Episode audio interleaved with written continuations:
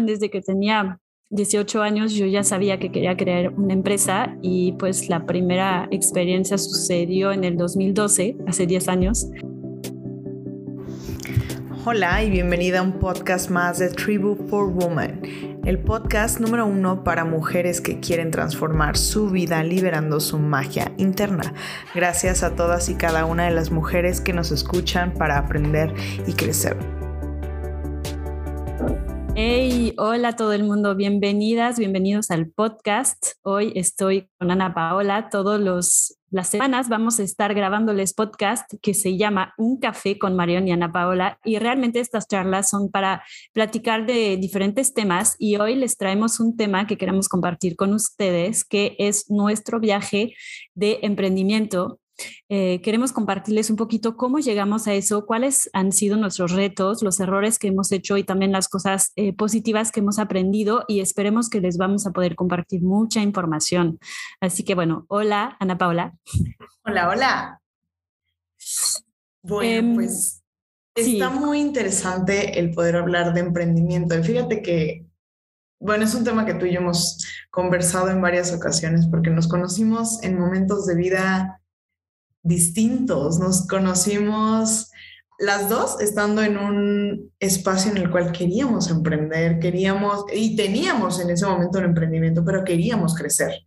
Las dos nos veíamos como en, en este mismo escenario de querer trascender y hacer las cosas de, de una manera diferente, ¿no? Creo que estábamos las dos listas para, y bueno, no sé en tu caso, en mi caso, yo quería compartir este punto y siempre busqué hacer nexos con, con personas, pero creo que nunca me había, nunca había topado con una persona eh, que tuviera los mismos ideales, las, los mismos valores, pero además la misma hambre que, que yo buscaba, bueno, hasta que nos conocimos, ¿no? Sí, completamente. Creo que Creo que sí, en, el viaje del emprendimiento, digo yo por mi parte, desde que tenía 18 años yo ya sabía que quería crear una empresa y pues la primera experiencia sucedió en el 2012, hace 10 años, y poquito a poquito fui avanzando, pero efectivamente cuando tú y yo nos conocimos empezamos a trabajar juntas hace más de dos años, algo así, como dos años. Sí. Sí, en 2020.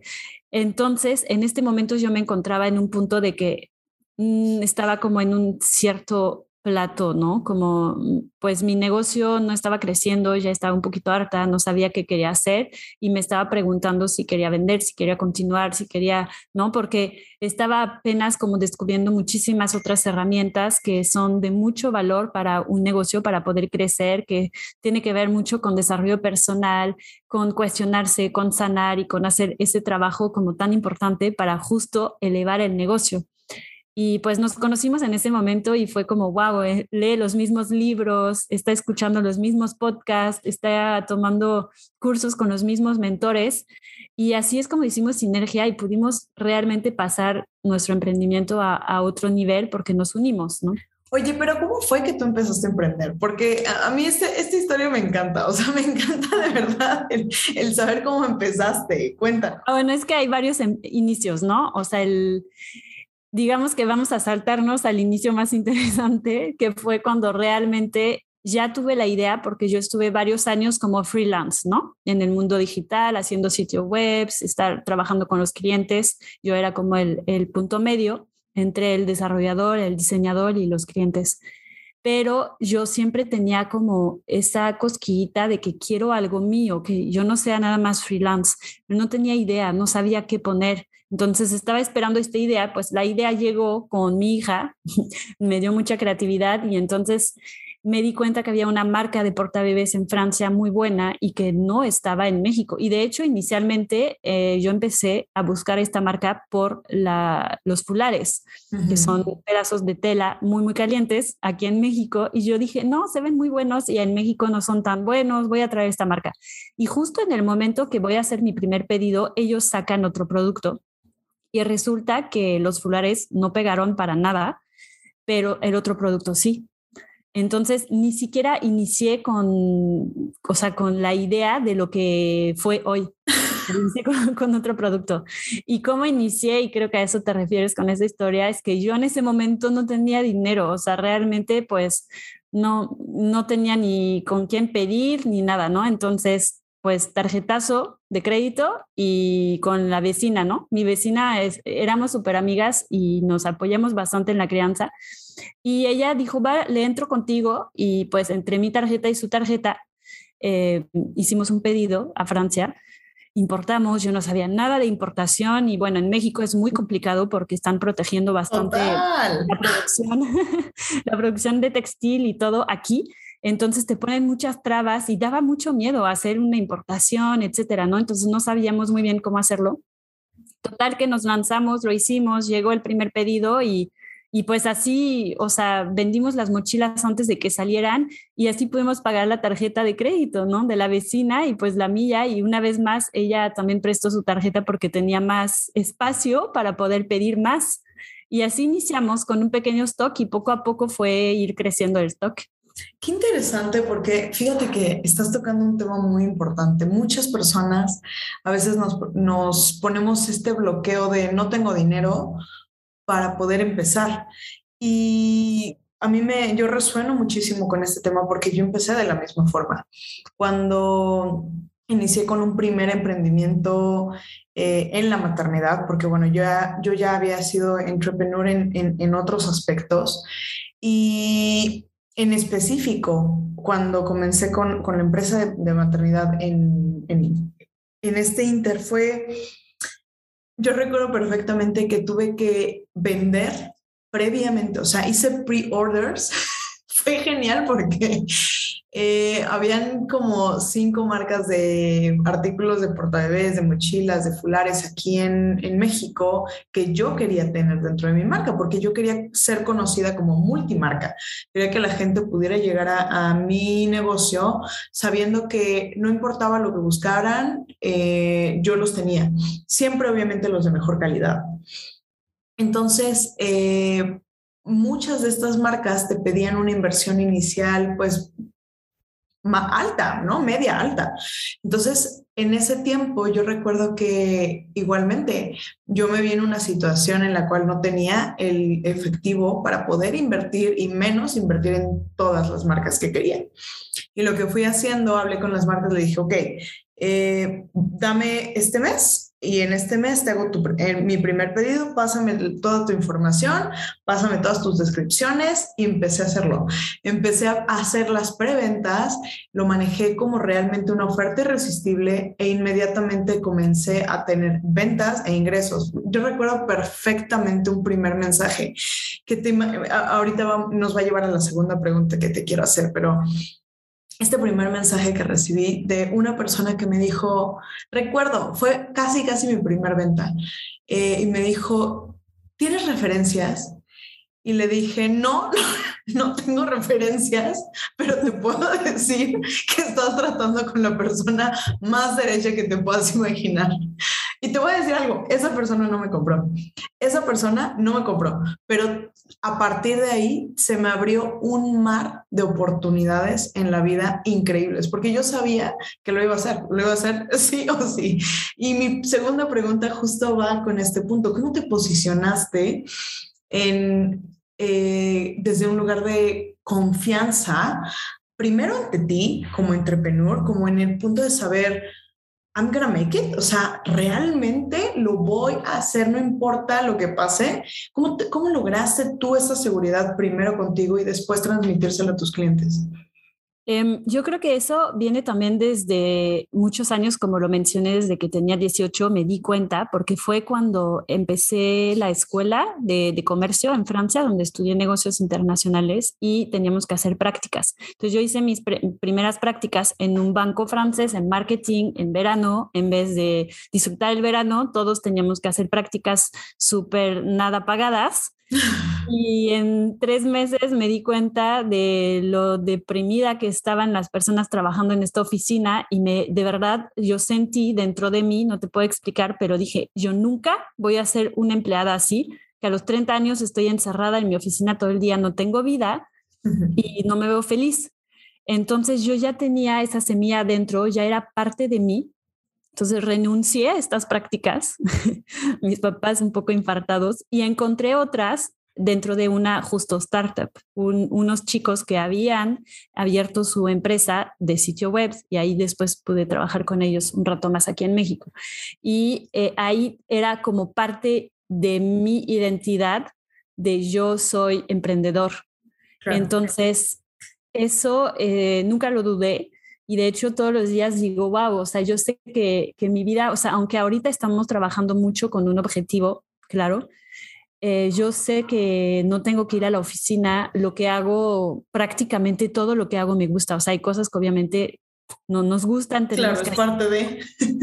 claro, es parte de, pero eh, yo nunca tengo que ir a la oficina, a un lugar donde no quiero ir, puedo tomarme eh, una pausa en el momento. entonces, como que eso sí que, o sea, realmente puedo decir que ha sido parte de mi identidad desde siempre no tuve que hacer ese cambio de empleada a, emprendedora. Entonces, no, no sé si esto responde a tu pregunta, pero no, nunca lo dudé de que yo no voy a ser nunca empleada. Yo soy emprendedora y luego después de emprender, pues tengo un negocio y tengo otro y tengo otro. Y eso siempre ha sido como mi, mi visión. Interesante, porque tus papás ambos fueron empleados, ¿cierto? Sí, sí, sí. Y de hecho, lo, bueno, mi mamá acaba de renunciar a los 58 eh, años, pero porque yo estuve ahí cocheándola. Pero mis abuelos, eh, ellos eran emprendedores y de hecho yo creo que por eso querían que yo fuera empleada, que tuviera la seguridad, porque lo vivieron mal, o sea, vivieron como periodos, también no sabían manejar su dinero, pero eran periodos de mucha entrada, muchos pedidos, muchos clientes y momentos de muy pocos, no hay, entonces vivieron como esas variaciones, ¿no? Que, que son parte también del negocio. Claro. Claro, sí, no, yo por ejemplo te puedo decir que en este escenario pues lo puedo entender muy bien. Para mí nunca fue una para mí nunca estuvo dentro de los planes el, trabajar para alguien, porque ambos mis papás, los dos eran eh, emprendedores, siempre fueron entrepreneurs, se dedicaron al comercio y creo que nunca vi, aunque mis papás nunca estaban, nunca vi que ellos trabajaran para alguien. Entonces no estaba concebido dentro de mi cabeza el hecho de trabajar para alguien. Y fíjate que hay algo bien interesante también aquí en México, porque ustedes lo pueden escuchar, no soy mexicana, eh, que aunque eres empleado, puedes tener un negocio. Y yo veía muchos, pues, chavos y, yo sé que tú ahorita nos vas a contar cuándo empezaste tu emprendimiento. Eh, muchos desde que podía abrían un negocio, todos te vendían algo, todos se ponían super pilas y era algo que yo veía en México que me inspiró bastante. Sí, sí, sí, sí, total. O sea, yo empecé a los siete años a vender este, cosas en, primero puse una tienda de dulces, después eh, comencé a vender tarjetas de presentación, o sea, siempre, siempre tuve esta posibilidad de, de moverme, de generar dinero, siempre hubo forma de generar un flujo corriente y constante y era normal, ¿no? Y creo que sí es cierto, en México está este punto de aún las personas que tienen un trabajo o un empleo, pues eh, en oficina o establecidos siempre están buscando una forma de generar un proyecto alterno o un proyecto paralelo. Sí, sí, y eso creo que inspira bastante. Completamente. Fíjate, eh, pues justo en este momento que estamos tocando la diferencia entre ser un emprendedor y ser un empresario, ¿no? Porque ayer estábamos conversando de estas pequeñas diferencias que realmente hacen grandes diferencias en el resultado final. Eh, a mí me sucedió justo con la empresa, bueno, con el negocio en el cual era yo autoempleada, porque al final mi trabajo era cambio de tiempo por dinero. Yo estaba ahí 24/7, funcionaba 24/7, me pagaba 24/7, realmente me pagaba bien, era un negocio en el cual había una entrada y un flujo constante, cómodo, porque me permitía vivir un poco más arriba de lo que yo gastaba y no era, nunca he gastado poquito, pero pues me permitía estar cómoda en, en, estos aspectos, ¿no? Y algo que yo me di cuenta completamente fue que, y, y que la mayoría de los emprendedores tienen, es que ellos son su negocio. No trabajan en el negocio, sino nosotros somos nuestro negocio. Y eso es lo que, ese fue un shift para mí completamente de pasar de ser entrepreneur a pasar a ser empresario. Es un cambio de mentalidad muy sutil y hay una línea muy, muy, muy delgada entre pasar entre uno y otro, porque podríamos pensar que es lo mismo. ¿Cuáles son las diferencias específicas en ello? Em, si tú pudieras decirme dos, dos eh, peculiaridades y características específicas de un entrepreneur y dos características específicas de un empresario, ¿cuáles serían?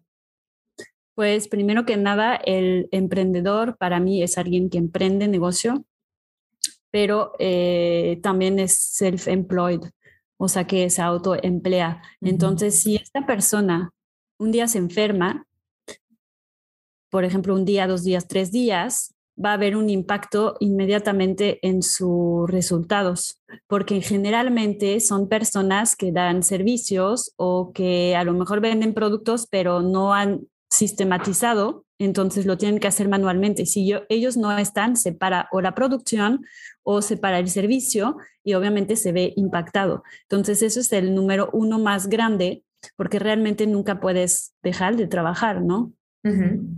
Y el segundo es que pues tu salario está directamente ligado a, tus ingresos.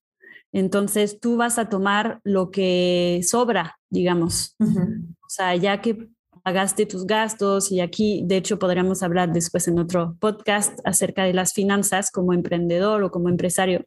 Pero entonces tú no te pagas un salario fijo, sino que vas a agarrar todos los beneficios que quedan y eso es lo que ganas. Entonces, a veces es fijo, a veces es menos, a veces es más, es un poco como inestable. Cuando tú tienes una empresa, tú puedes trabajar en empresa porque te gusta, porque, porque te, necesita todavía como CEO o como algún puesto, pero tú tienes un rol muy específico. Tú no tienes 15 empleos, tú tienes un rol específico dentro del negocio y si tú te tienes que ausentar, alguien te puede reemplazar porque hay un proceso. Eh, hay un sistema. Alguien puede hacer tu chamba porque tú dejaste todo especificado y, alguien sí puede tomar y reemplazarte. Entonces eso hace que si tú puedes, puedes irte de vacaciones o puedes eh, enfermarte o estar con tus hijos sin estrés y puedes recuperarte bien sin estrés de que no vas a ganar dinero en ese momento, ¿no? Y en general, eh, cuando tú estás, tú tienes una empresa, eres business owner, en este caso, pues el, salario sigue siendo el mismo. Tú cobras tu salario, estés o no estés. Claro. Excelente. Cuéntanos eh, un poquito a ti qué, qué, pasó, porque nos contabas un poco de tu, de tu empresa y justo cuando nos conocimos, pues eh, Ana Pau y yo nos conocíamos porque eh, trabajábamos juntas con la marca de los radios, ¿no? Y ella la distribuía a través de, pues, de su negocio, que como ella mencionó, tenía muchas otras marcas y se veía muy exitosa, pero cuando empezamos a trabajar juntas, cuéntanos la historia. Sí, pues fue muy interesante y creo que aterricé este escenario hace un par de, de semanas atrás, porque yo me di cuenta de que fue un negocio en el cual yo le invertí demasiado tiempo, le invertí demasiado esfuerzo, le invertí mucha dedicación, eh, dinero evidentemente, y era un negocio que, en el cual no había absolutamente nada automatizado, no había procesos, no, y aunque había gente colaborando conmigo, eh, no era posible el que yo no estuviera dentro de la empresa no era posible, más bien dentro del negocio. Em, era un negocio que tenía un flujo de efectivo bastante bueno, como lo menciono, y que en el momento en el que yo dejé de estar presente, lo que sucedió fue que no solamente dejó de crecer, sino que empezó a decrecer. Ahora estamos hablando de dos años aproximadamente para atrás y que a la fecha sigue teniendo ingresos, sigue dando algo de, dinero, claro, pero absolutamente nada para, parecido a lo, que, a lo que significaba. Y en ese momento, hace un par de semanas que yo caí en cuenta de este punto, dije, qué importante es tener la información. Y si yo hubiese sabido en ese momento lo que yo sé hoy, yo hubiese fundado procesos, yo hubiese fundado las bases para crear una empresa y que en el momento en el que yo decidiera moverme hacia, hacia otro proyecto, no tener que desaparecer ese negocio, sino poderlo vender o poderlo eh, delegar, contratar a una persona que hiciera las veces de manager, que hiciera las veces de CEO, para seguir generando de, y gestando de esto y yo poder dedicar mi tiempo, mi esfuerzo y mis recursos a otra de, mis empresas. Para mí fue un breakthrough muy, muy, muy importante porque yo lo noto. Creo que veo alrededor de mí muchas mujeres, muchas emprendedoras que están emprendiendo, que empiezan con un emprendimiento, y voy a hablar del área de la maternidad porque es el que tengo más a la mano empiezan un negocio de maternidad en el momento en el que se convierten en mamás porque se dan cuenta de que hay una oportunidad. Empiezan con este proyecto, empiezan a moverse y poco a poco sus hijos van creciendo, ellas van dejando de tener relación con las personas que eran su nicho de mercado y entonces de repente se ven como, chin, le sigo aquí, no le sigo aquí, ya no me apasiona, pero pues, ¿qué hago? Pero no voy a perder estos años que hice. Y, probablemente muchas de ellas están teniendo, como te vuelvo, te a mencionar, ¿no? Dinero entrando y, y, buen flujo y, y el attach que existe hacia, híjole, es que voy a dejar de ganar lo que estaba ganando ahí, pero ya no siento pasión, las va matando tanto emocionalmente como económicamente. Sí, y sabemos la importancia de, conectar ¿no? con, nuestros clientes y creo que es totalmente normal como humanos evolucionamos y especialmente a lo mejor en proyectos que son como de maternidad o que pueden tener que ver con alguna etapa de nuestra vida, que en algún momento de nuestra vida nos apasionamos por algo, gestamos ese proyecto, nació, lo echamos a andar pero si lo soltamos se cae, pues no funciona, es como un hijo. O sea, tú le das todas las herramientas para que él pueda volar por sí solo, no vas a estar sosteniéndolo toda la vida. Y es lo mismo con un negocio, es cuando tú vas emprendiendo, es muy importante saber qué quieres hacer con este negocio. Y qué chido que tú puedas estar dentro del negocio haciendo lo que más te gusta, pero que en el momento que tú digas, quiero evolucionar, quiero hacer otras cosas, que tú puedas hacerlo porque si no, entonces todos esos esfuerzos pues se van a la basura y es y, y, sí, entre que tú tomas la decisión de soltarlo, de cómo voy a evolucionar, de qué hago, o que tengas las herramientas en ese momento de la información para poder sistematizar tu negocio antes de salirte y de renunciar, pues eso, o sea, eso hace toda la diferencia, ¿no? Total. Porque creo que muchas eh, regresan a un empleo después de esta experiencia porque no lo pueden vender, porque no tienen la información de cómo sistematizar su negocio, porque ni siquiera saben que se puede hacer esto. y, sí, o sea, sí creo que es, es, es, eso, es eso, como tener esa visión en mente a la hora de emprender, de, ok, eso es lo que me apasiona ahora. Y si en algún momento lo quiero dejar de hacer, se va a caer, ¿qué puedo hacer? Y hacerse las preguntas correctas y buscar el apoyo cuando no tenemos las herramientas para poder crear un sistema.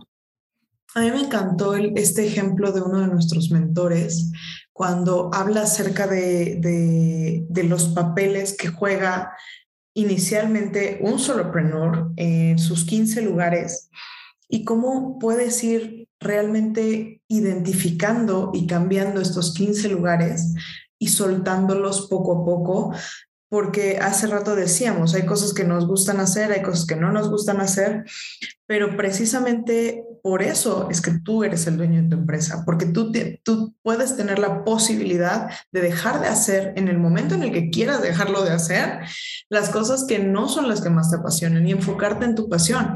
Yo veo, por ejemplo, el caso de muchos médicos, muchos médicos que son los mejores pero nunca pueden salirse de su rol y nunca pueden moverse porque entonces deja de haber consulta, entonces deja de haber eh, ingreso y entonces esa persona se vuelve indispensable y se vuelve su negocio.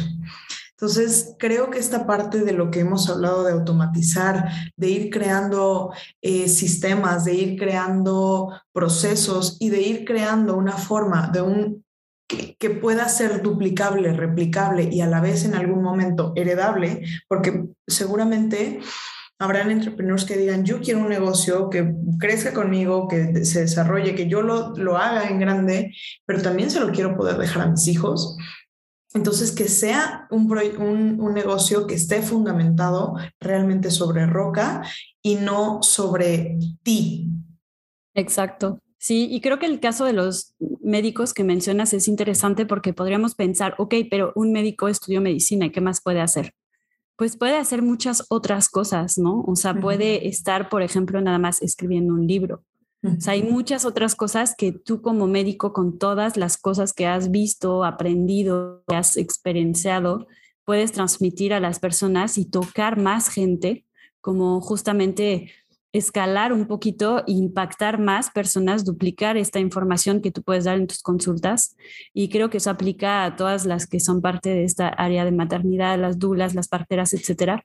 Crear cursos, empezar a formar eh, más personas eh, que son profesionales, porque siempre queremos más, es normal, es evolucionar. Y hay que verlo de esta forma, ¿no? Normal. Entonces, claro que puede ser self-employed por un momento porque te apasiona, pero sí es muy bueno que tú vayas viendo esa puerta de salida. Claro, siempre tener ese espacio de salida. Sí, y creo, creo que para hoy vamos a, terminar con este tema. Me encantaría dejarte esa, justo que te hagas estas preguntas. Si tú tienes una puerta de salida en tu negocio, ¿qué pasaría si tú te enfermas por un mes, dos meses? ¿Qué pasaría si, si tú te quieres ir de viaje o quieres hacer otra cosa, si tú quieres evolucionar, tu negocio desaparece, tu negocio sigue, tu negocio te apoya o, más bien no. Claro. O si existiera una oportunidad de compra de tu negocio, si alguien llegara y te dice, veo tu negocio que es sumamente exitoso, me interesa comprarlo, hay forma de que esta persona pueda replicar lo que tú estás haciendo o tú eres tu marca. Entonces, es, muy importante esto. Pues muchísimas gracias a todas las que nos escuchan. Eh, conéctate con nosotros, déjanos un mensaje, un comentario, eh, cuéntanos tu experiencia, tus reflexiones, tus, tus aha moments. Y pues para nosotros es un gusto estar contigo. Nosotros somos Ana Paola Miranda y María Dangman. Nos vemos en el siguiente podcast.